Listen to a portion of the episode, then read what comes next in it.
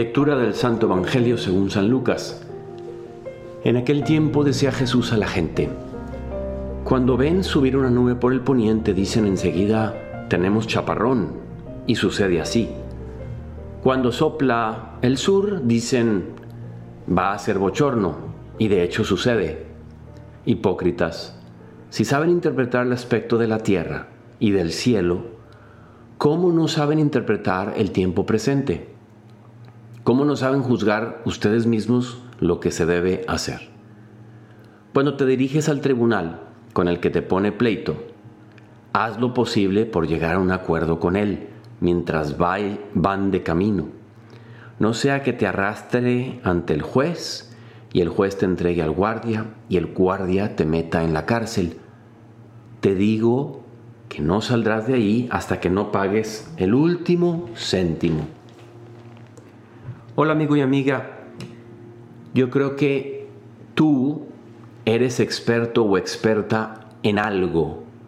No importa que tampoco te parezca eso algo, pero seguro haces, eres muy bueno para matemáticas, o hay un deporte que dominas, o tienes un don muy especial y eres muy bueno para conectar con la gente.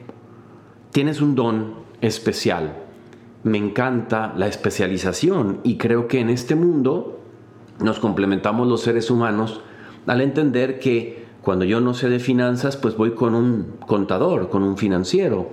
Cuando yo no sé, pues de, mm, no sé, de mecánica, pues voy y le pregunto al mecánico. Cuando tengo un problema con mi cuerpo, voy y hablo con el médico. Y así hay expertos en diferentes campos y creo que es muy arrogante o se ve mal cuando, no sé, en una cena social, de repente alguien que es experto en un campo, pues, digamos, llamémosle profesional o algo, aquellos que opinan sobre mm, cosas del alma, cosas del espíritu, sin ellos dedicarle mucho tiempo al espíritu, como que uno dice, pero este es el sabión, ¿no? El que cree que se las sabe todas es muy común que suceda esto.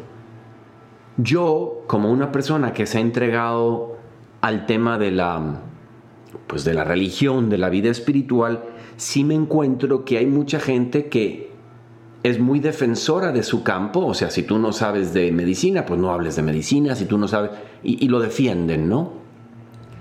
Pero en el campo de la vida, en el campo, por ejemplo, de cómo encontrar la felicidad, en el campo de tomar buenas decisiones en la vida, en el campo de la vida del alma, de cómo nos unimos a Dios, de qué es lo más importante, en el campo de la moralidad, o sea, ¿qué tengo que hacer para ganarme el cielo? Aquí Jesucristo les dice, ¿cómo no saben juzgar ustedes mismos lo que tienen que hacer? De alguna manera nos está invitando a todos a ser expertos en esto porque finalmente la medicina, los deportes, las finanzas y la mecánica, todas esas y muchas más, en la otra vida nos van a servir de muy poco. Esta vida es un, un valle, un caminar, una travesía donde lo más importante es el crecer en el amor a Dios, en la obediencia a Él, a ejemplo de Jesús, por aquello de qué haría Jesús, y el crecer sobre todo en la virtud del amor, entendido el amor como acciones que a veces requieren de sacrificio de mi parte. Bueno, ¿a dónde voy yo con todo esto? Que Jesucristo está reclamándole a estas personas, ¿por qué sabes tanto de ciertas cosas? ¿Por qué sabes distinguir cuando viene una nube por el poniente y dices vamos a tener chaparrón? Pero no sabes interpretar las cosas más importantes. Dice aquí, ¿cómo no saben interpretar el tiempo presente y lo que hay que hacer? Nos reclama de saber mucho de unos campos, pero luego de darnos las de sabiondos en otros campos. Y por eso yo quiero invitar a que todos entendamos cómo le hace un ser humano, cuáles son las características de aquel ser humano que sabe discernir bien.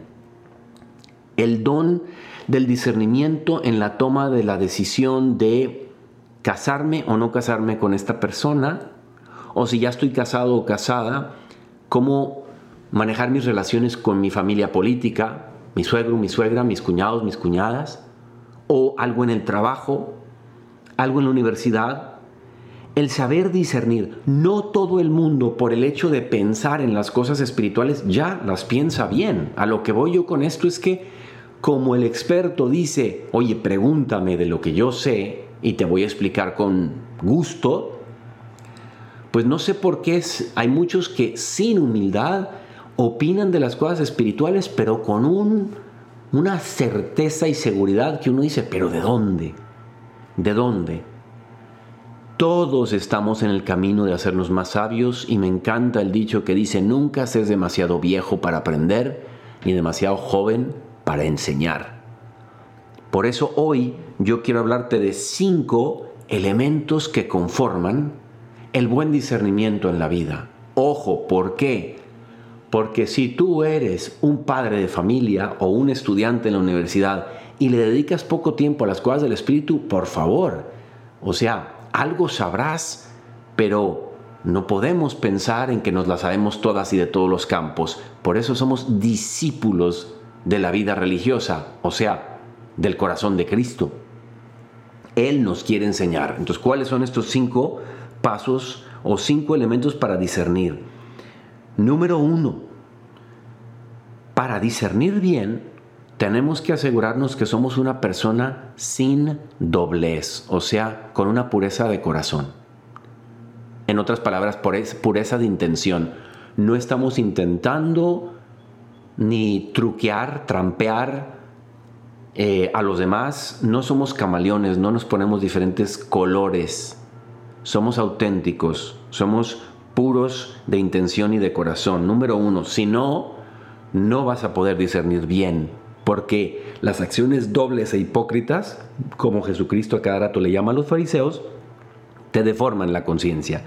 Número dos, y en esto a lo mejor algún día dedicaré un podcast solo para esto, tener una recta conciencia. Fíjense, todos tenemos una conciencia, pero muchas veces nos damos cuenta y afirmamos y decimos, esta persona es un inconsciente o fulano de tal tiene la conciencia echada a perder. La conciencia del ser humano, es decir, esa capacidad para distinguir entre el bien y el mal, perdóname, pero no todo mundo la tiene igual de afilada. Hay gente que no distingue y se la pasa pecando sin saber que peca. O se la pasa haciendo el mal sin saber que hace el mal. Por eso se va haciendo daño a sí mismo, aunque a veces sea menos culpable, porque no tiene ni idea. Por eso Repito que hay que buscar tener una recta conciencia y quizá sería bueno yo dedicar un poco más de tiempo a esto más adelante cuando algún evangelio así lo pida. Dijimos, número uno, pureza de corazón o de intención. Número dos, una recta conciencia. Tengo la obligación de formar mi conciencia. Número tres, confesión frecuente.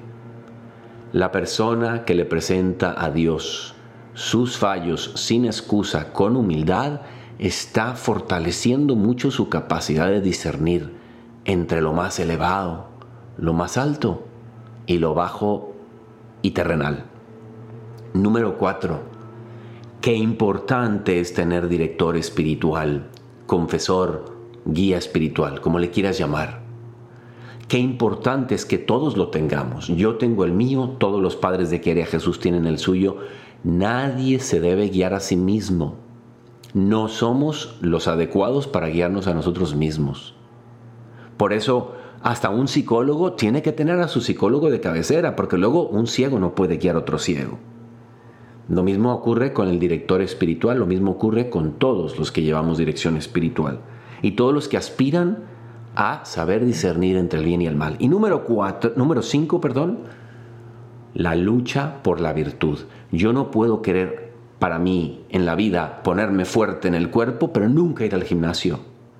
No puedo yo querer ser un atleta y comer de todo, de todo y siempre, y no cuidar mi dieta.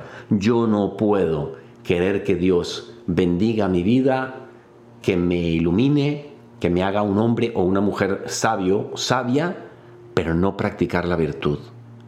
Practicar la virtud significa elegir los bienes más altos, descubrirlos número uno y luego seguirlos. Por eso, querido amigo y amiga, el llamado de hoy es a la humildad, para reconocer que necesitamos de estas cosas para incrementar nuestra capacidad de lo que aquí pide Jesús, de poder distinguir los tiempos en los que vivimos y cómo vivirlos, y vivirlos mejor. Yo soy el Padre Jorge Obregón y me encuentras en Instagram en J Obregón G y te invito a que compartas este podcast con alguien. Dios te bendiga.